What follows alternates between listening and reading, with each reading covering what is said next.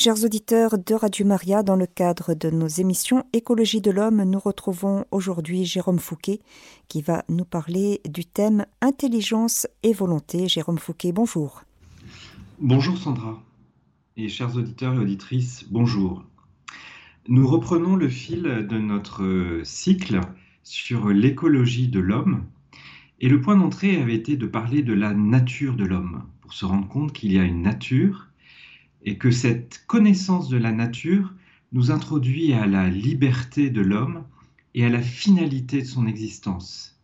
Finalité dans le don sincère, dans une vie bonne, qui se concrétise par des actes, des actes humains. Et nous avons vu ensemble qu'un acte est humain lorsqu'il mobilise toutes les dimensions de la personne, lorsqu'il mobilise son corps, lorsqu'il mobilise son affectivité, et lorsqu'il mobilise son esprit. Pour rentrer dans cette intelligence, dans cette compréhension des, des différentes dimensions de la personne, nous avons parlé séparément du corps, puis de l'affectivité, comme ces grands dynamismes profondément humains, car le corps humain est un corps humain, d'une affectivité humaine, car l'affectivité, qui est quelque chose que nous partageons avec le règne animal, est une affectivité humaine. Aujourd'hui, nous allons parler de quelque chose qui est spécifiquement humain, spécifiquement, c'est-à-dire qui n'existe que chez l'homme, qui sont ces puissances, ces dimensions spirituelles, l'intelligence et la volonté. Quand on dit spirituel, ça veut dire que elles sont du domaine de l'esprit. Elles ne sont pas du domaine du corps. Ça veut dire que leur acte n'est pas un acte du corps. Leur acte n'est pas un acte d'un organe du corps, mais de l'esprit. C'est surprenant car aujourd'hui, on tend à tout expliquer au travers de la science exacte et à réduire l'intelligence à un fonctionnement du cerveau. De même, à réduire nos actes de volonté à un fonctionnement du cerveau et non. L'intelligence et la volonté sont des puissances spirituelles. Et parce qu'elles sont spirituelles, parce qu'elles ne sont pas limitées par la matière, parce qu'elles ne sont pas atteintes par les défauts de la matière, elles sont inaltérables, elles sont inaliénables. En ce sens, et cela peut surprendre, l'intelligence est une puissance qui n'est jamais handicapée. De même, la volonté n'est jamais handicapée, car c'est une puissance spirituelle. C'est surprenant, comment peut-on dire une chose pareille alors que l'on voit autour de soi des gens qui souffrent d'une déficience intellectuelle? Alors que dans notre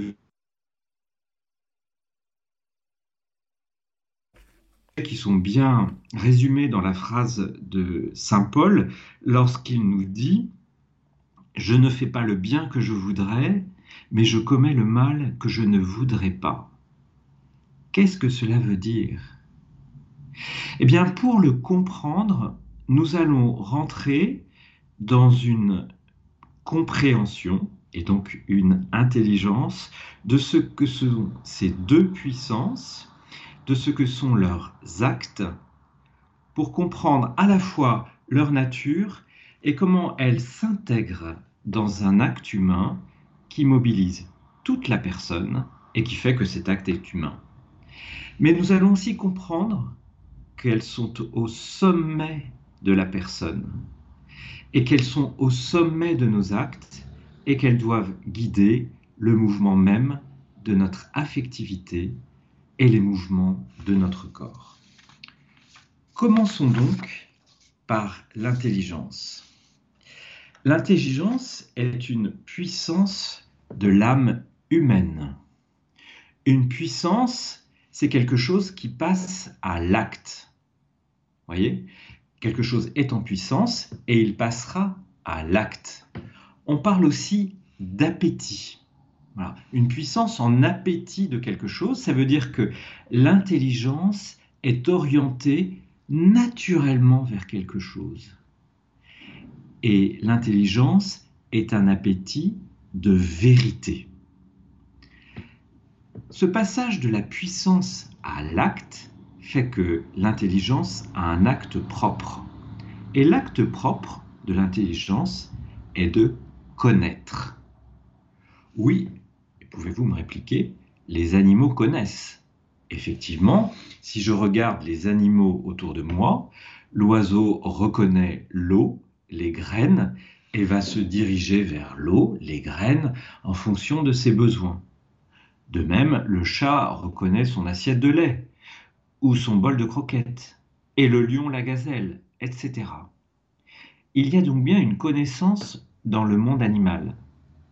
Mais cette connaissance, c'est une connaissance sensible. Et dans cette connaissance sensible, qui part de la sensation, une vision, un odorat, un goût, une audition, un toucher, la sensation est associée tout de suite à la satisfaction d'un besoin. Ainsi, grâce à ces sensations, on peut même apprendre à un animal à faire répéter des mots. Mais répéter n'est pas connaître. Et pour vous aider à comprendre cela, je vous conseille fortement de regarder un film magnifique qui s'appelle Miracle en Alabama. Miracle en Alabama, c'est l'histoire de Helen Keller et de Annie Sullivan. Helen Keller est une jeune américaine du 19e siècle qui, à la suite d'une infection cérébrale, s'est retrouvée très jeune, sourde et aveugle. Sourde et aveugle, ça veut dire que en matière de perception du monde, elle était très handicapée. Et donc, comme euh, elle ne pouvait pas voir ni entendre, sa croissance arrivant, elle était aussi muette. Dans ce film, on découvre comment Anne Sullivan, Annie Sullivan, sa gouvernante, lui a permis d'accéder au monde de la connaissance. Et on voit que cette accession au monde de la connaissance est passée par plusieurs étapes. La première étape a été de mettre de l'ordre, oui, de l'ordre dans la vie d'Anne Keller, qui était extrêmement désordonnée, ou, au sens où elle ne pouvait vivre que sous la motion de ses émotions, faute d'une connaissance.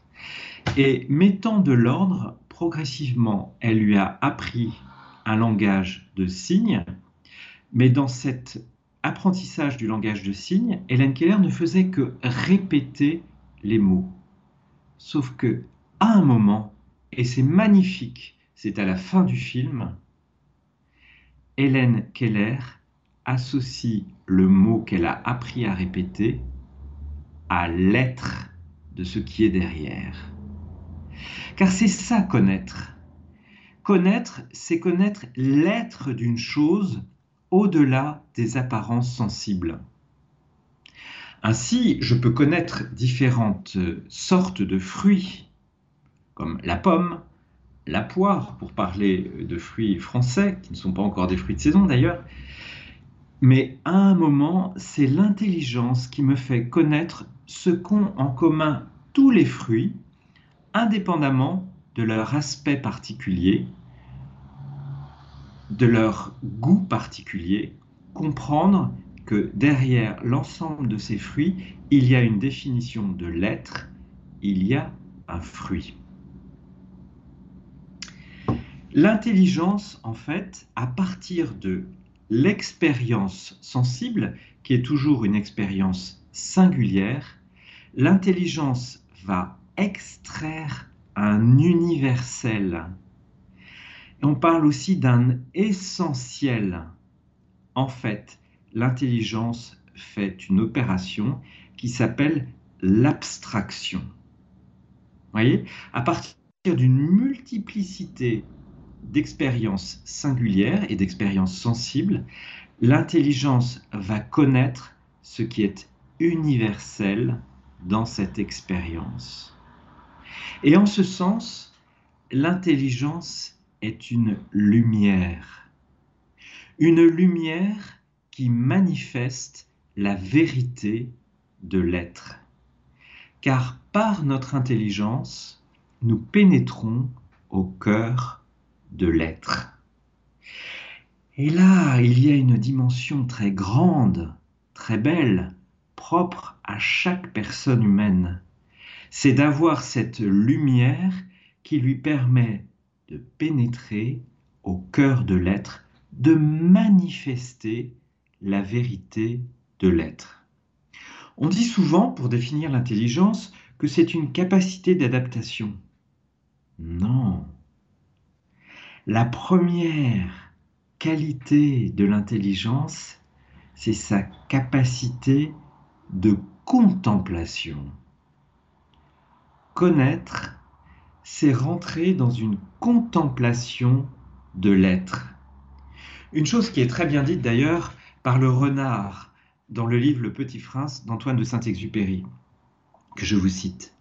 Adieu, dit le renard, on ne voit bien qu'avec le cœur, l'essentiel est invisible pour les yeux. L'essentiel. C'est bien de cet essentiel, de ce qui est au-delà des apparences, de ce qui est au-delà de l'expérience des sens, c'est bien cet essentiel qui est en jeu, qui fera que je peux reconnaître dans chaque homme, qu'il soit faible ou puissant, en bonne santé ou malade, un être unique d'une dignité incomparable. Parce que l'intelligence a la possibilité de pénétrer le réel, la personne humaine est capable de voir Dieu. Car l'intelligence connaît la matière d'attribuer à Dieu ce qui est d'abord vu comme des propriétés des êtres matériels. Voyez, en arrivant à cet essentiel, à ce qui est invisible à l'œil, l'intelligence peut toucher la réalité même de Dieu parce qu'elle rentre dans la contemplation. On passe alors de l'émerveillement, on passe alors même à l'émerveillement devant la splendeur de la vérité, et de cet émerveillement jaillit une louange, une action de grâce devant la beauté et la grandeur de l'être, la beauté et la grandeur de tout être, car tout être a été voulu et créé par Dieu. Tout être nous dit quelque chose de Dieu. Et voyez, nous sommes bien au-delà de la capacité d'adaptation, ou même d'une capacité de raisonnement qu'on mesurerait par un quotient intellectuel. Nous sommes sur une capacité quasi infinie de contemplation qui saisit la réalité profonde de l'être. Et cela est donné à tous, à ceux qu'on nomme les simples, comme à ceux qu'on nomme les grands. Et il est peut-être même plus facile aux simples d'y accéder. L'intelligence nous permet d'accéder à la vérité profonde de l'être. Mais qu'est-ce que la vérité? La vérité en philosophie, c'est ce qu'on appelle l'adéquation du réel dans l'intelligence. En ce sens, l'intelligence peut connaître la nature d'une chose, ce qui la définit, ce qui la détermine. Et voyez, il y a une adéquation dans mon intelligence de ce qu'est vraiment la chose. On est loin du relativisme ambiant. Dans ce relativisme, en fait, qu'est-ce, que, qu'est-ce qui se passe? Eh bien, on dit ce qu'est la chose, c'est la façon dont je le, l'aperçois. Voilà. Et donc, c'est relatif à moi-même, sauf dans un domaine qui est celui de la science exacte. Alors ça, la science exacte, ça c'est la vérité. On ne peut pas, on ne peut pas faire autrement que dire que c'est la vérité. Mais tout ce qui n'est pas de la science exacte, en fait, ne relève pas de la vérité puisque c'est lié à ma propre perception. Eh bien non. L'intelligence est capable de saisir un universel. L'intelligence est capable de saisir la réalité de l'être et de faire cette réalité sienne. C'est très important. car cela veut dire que le travail même de l'intelligence nous fait accéder à la vérité de l'être, au-delà de la réalité mesurée par la science physico-mathématique. Si on ne le fait pas, qu'est-ce qui se passe? On en arrive à dire, par exemple, dans les débats éthiques, qu'il n'y a une personne humaine chez l'enfant à naître que s'il y a un projet parental. S'il n'y a pas de projet parental, alors c'est un amas informe de cellules. Informe, cela veut dire qu'il n'a pas de forme, cela veut dire qu'il n'a pas d'âme, cela veut dire qu'il n'a pas de principe d'animation. Quelle erreur. L'intelligence, lorsqu'elle connaît le réel, la définition universelle de la personne humaine, peut reconnaître dans l'enfant à naître une personne humaine, dans toute sa dignité, dans tout ce qu'elle est en puissance, puissance capable de passer à l'acte au moment donné, de connaître, d'aimer, de se mettre en mouvement. En fait, l'intelligence permet de connaître par la raison, écoutez bien, un ordre que la raison ne fait pas. Vous voyez, cet ordre que la raison ne fait pas, c'est celui de la réalité des choses. L'intelligence éclaire cette réalité. Elle est une lumière qui manifeste la vérité, mais elle ne fait pas cette réalité. Car si l'intelligence peut contempler, cette contemplation passe par une humilité, un étonnement, un émerveillement devant la grandeur de ce que je contemple et dont je ne suis ni créateur ni propriétaire, mais l'intendant. Cette faculté, elle n'est jamais handicapée, car c'est le corps, dans son expérience sensible de perception, de représentation interne dans le système nerveux de la perception qui peut être handicapé, diminué, mais jamais l'esprit. Autre point très important, si l'intelligence peut connaître l'être, et donc la réalité profonde des choses, elle peut aussi connaître la bonté des choses. Je vais prendre un exemple. Je me suis réveillé ce matin. Que s'est-il passé lorsque mon réveil a sonné? Mon affectivité, privilégiant le plaisir sensible immédiat, m'incite à rester sous la couette, au chaud, au repos. Mais mon intelligence sait qu'il est important que je me lève, que je me lave, que je m'habille, que je salue les gens autour de moi, que je petit déjeune, que je discute avec eux et que je réfléchis à l'ensemble de ce que sera ma journée. Toutes ces tâches tous ces actes sont importants pour le bon déroulement de ma journée, pour ma santé, pour la qualité de mes relations avec les autres. Mais pour qu'elles aient lieu, il faut que je les veuille. C'est là qu'entre en acte ma deuxième puissance spirituelle, la volonté. La volonté, qu'est-ce que c'est? C'est un appétit de bien. Ce bien, voyez, il est d'abord connu de l'intelligence. La volonté est appelée après cette connaissance et grâce à cette connaissance à l'aimer, ce bien, pour mettre en mouvement en musique et l'affectivité et le corps afin d'atteindre ce bien. Un bien qui dilate mon être, qui contribue à le réaliser dans sa vocation au don. L'acte principal de la volonté et d'aimer ce bien, ce bien qui me rend meilleur, non pas simplement d'un amour sensible qui relève du dynamisme affectif, mais d'un amour spirituel, d'une inclination propre de ma personne dans ma liberté. Car la qualité de la volonté, la qualité essentielle de la volonté, celle qu'elle acquiert au fur du temps, au et à mesure de ça, de son développement, c'est la liberté.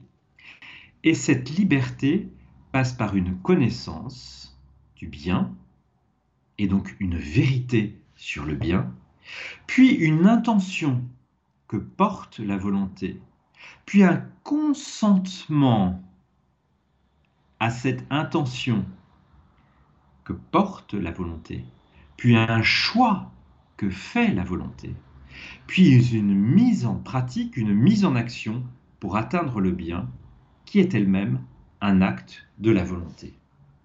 Et voyez, en comprenant, en touchant cette réalité de l'importance de la connaissance préalable de l'être et du bien de l'être, pour pouvoir vouloir ce bien, nous touchons cette réalité qui est résumée dans cette parole, la vérité vous rendra libre.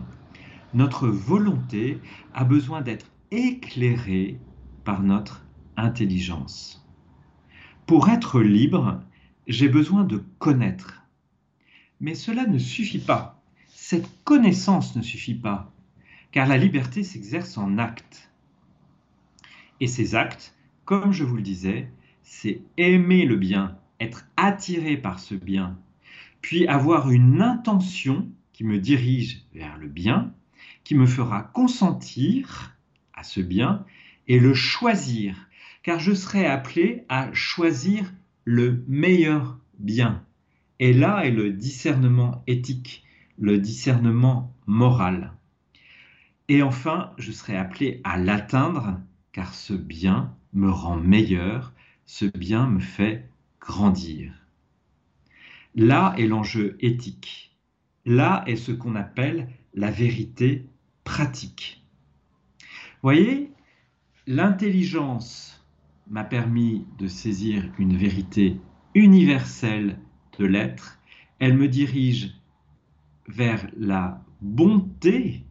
Elle m'amène à poser un jugement, un discernement sur la bonté des choses, la bonté de mes actes, et elle me permet par la volonté d'accéder à la vérité pratique, un ordre que la raison connaît et met dans les actes qui ont comme principe la volonté. Cette vérité pratique, elle est singulière. Qu'est-ce qui est bon pour moi ce matin, dans les circonstances de ce matin quel est le meilleur bien? Ce matin, je pouvais avoir besoin de me reposer ou de donner une priorité à mon travail ou à ma famille. C'est là que s'exerce ma liberté. Et cette liberté passe par un discernement qui elle-même passe par une connaissance. La volonté, on peut dire qu'elle est libre lorsqu'elle atteint facilement le bien. Et il est très important de comprendre cette atteinte du bien. Il y a plusieurs écueils dans, ce, dans ces actes de la volonté. Un des écueils est ce qu'on appelle la morale d'obligation. Qu'est-ce que la morale d'obligation?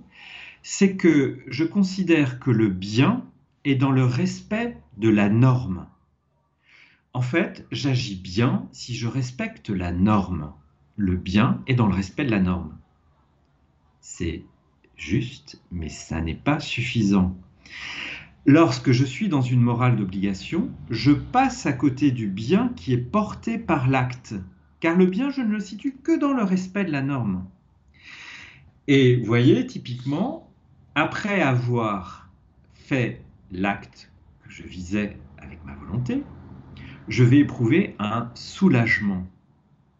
Alors que si j'ai vraiment atteint le bien qui est dans mon acte, je vais atteindre une joie profonde qui est celle du bien qui a fait croître mon être, qui est celle de la bonté de mon acte. Autre écueil dans cet ordre des puissances spirituelles, c'est ce qu'on appelle le primat de la volonté.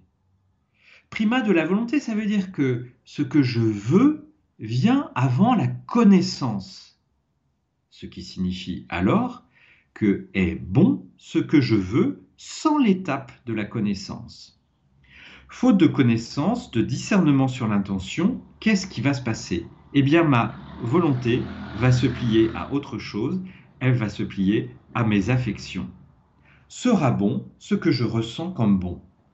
Non pas qu'il faille ignorer son ressenti, il est d'une grande richesse. Le dynamisme affectif est quelque chose d'indispensable à la personne.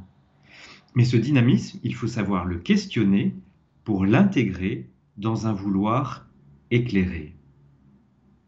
Le primat de la volonté se traduit par un émotivisme, un relativisme, car on passe à côté de l'universel, on passe à côté de l'essentiel, passe à côté de ce que Dieu a mis au cœur de chaque être. Revenons-en à cette phrase de Saint Paul, Je ne fais pas le bien que je voudrais, mais je commets le mal que je ne voudrais pas. Il y a effectivement dans cette phrase un enjeu essentiel de la liberté. Et nous comprenons bien que à l'intérieur de nous-mêmes, il y a une tension, un combat intérieur et un combat intérieur et donc une forme de désordre. Comprenons bien, nous ne faisons jamais le mal à raison de mal, mais parce que nous le considérons comme un bien. La question devient, pourquoi est-ce que je ne fais pas le meilleur bien? Et ce faisant, je me prive d'un bien ce qui est constitutif du mal. Le mal est privation de bien. Pourquoi est-ce que je ne suis pas libre de cette liberté intérieure qui me fera connaître, choisir et atteindre facilement le meilleur bien? Eh bien, parce que cette liberté, elle s'acquiert. C'est l'enjeu d'une existence.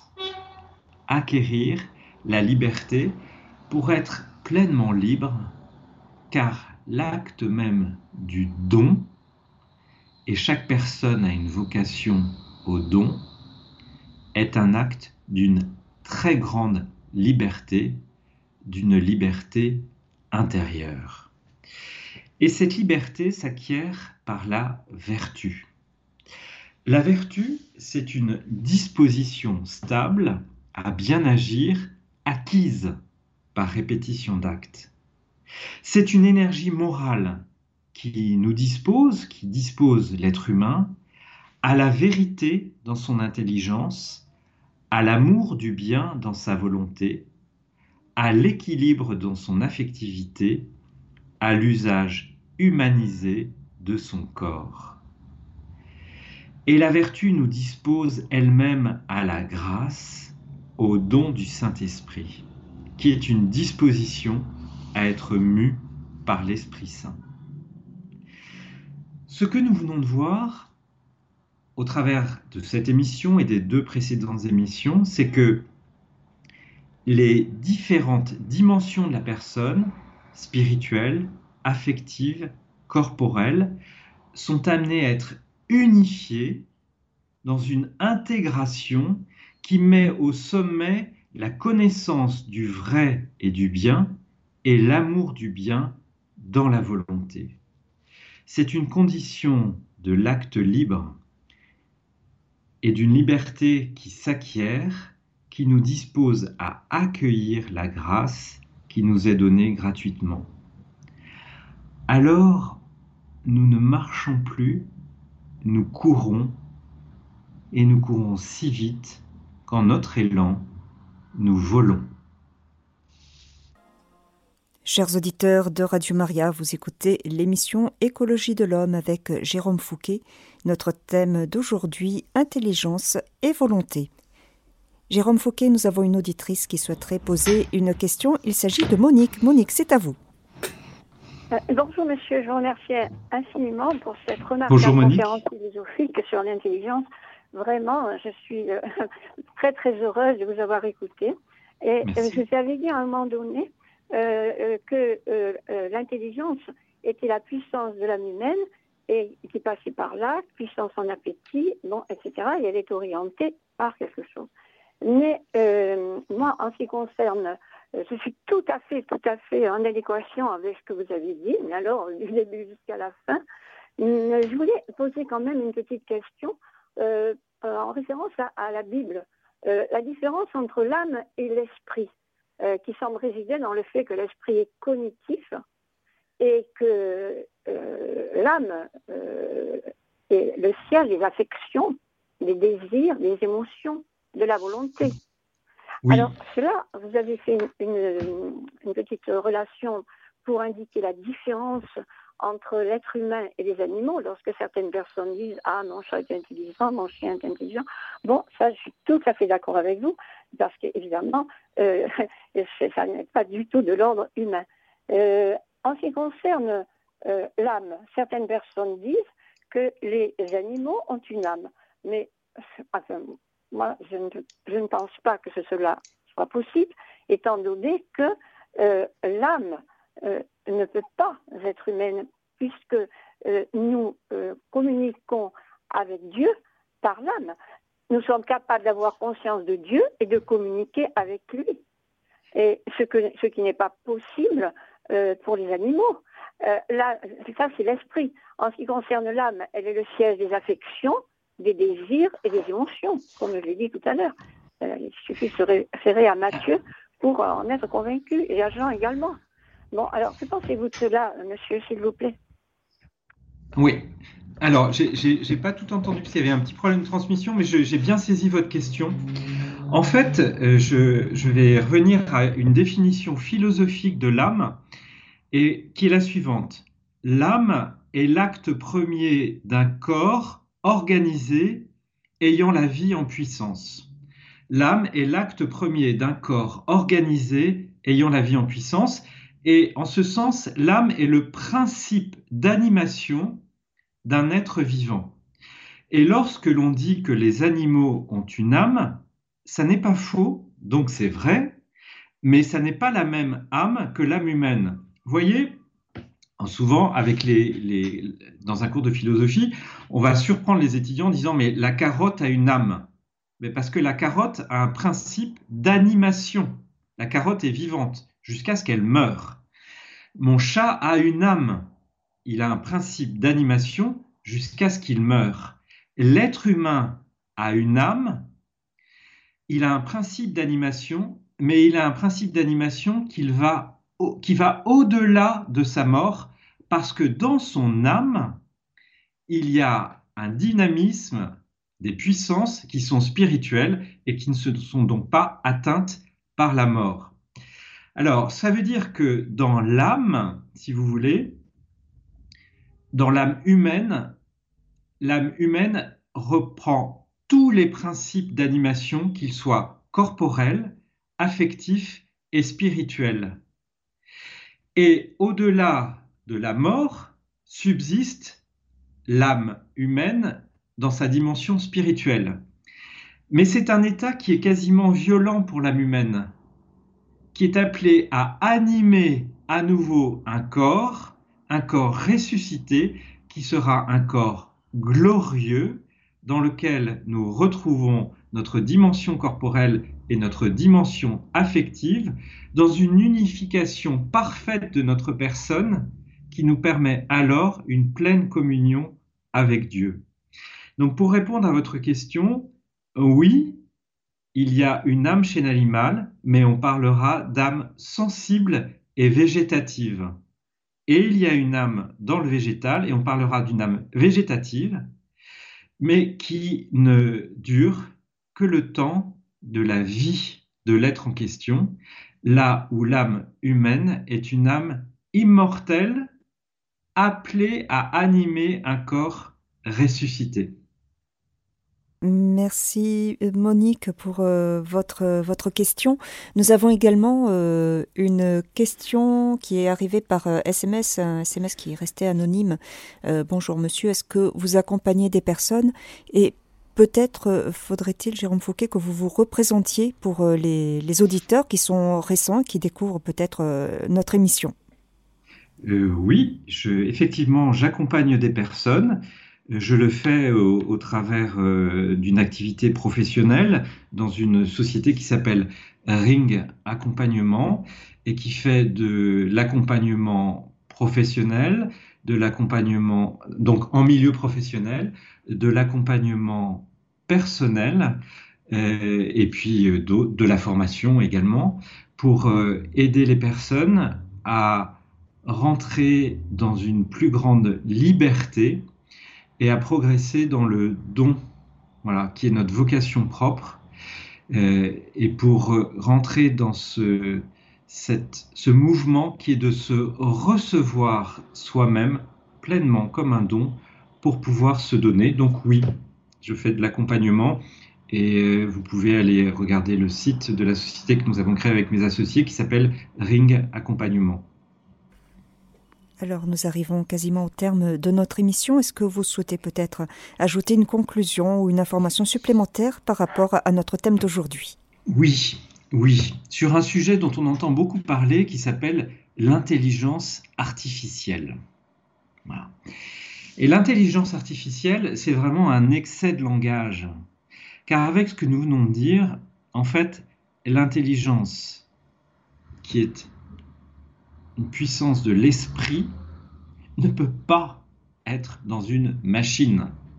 L'intelligence artificielle étant cette capacité donnée de calcul et d'association donnée à l'ordinateur. Vous voyez, un ordinateur ne sera jamais capable d'extraire un universel, de trouver un troisième terme nouveau deux choses contradictoires.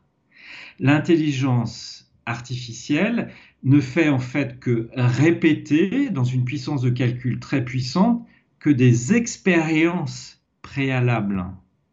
L'intelligence artificielle n'existe pas. Et remplacer l'intelligence humaine par une intelligence artificielle, c'est faire une offense à l'intelligence car notre capacité spirituelle de contemplation, donc de pouvoir rentrer dans cette contemplation de l'être, nous est propre, elle est propre à notre esprit, et ça, une machine en est incapable. L'intelligence artificielle n'existe pas. Eh bien, merci beaucoup pour euh, cette précision et puis à bientôt pour une nouvelle émission sur euh, l'écologie de l'homme. À bientôt, Sandra.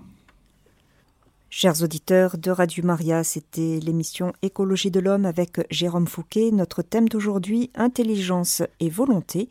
Et vous pourrez réécouter cette émission en podcast sur notre site internet www.radiomaria.fr.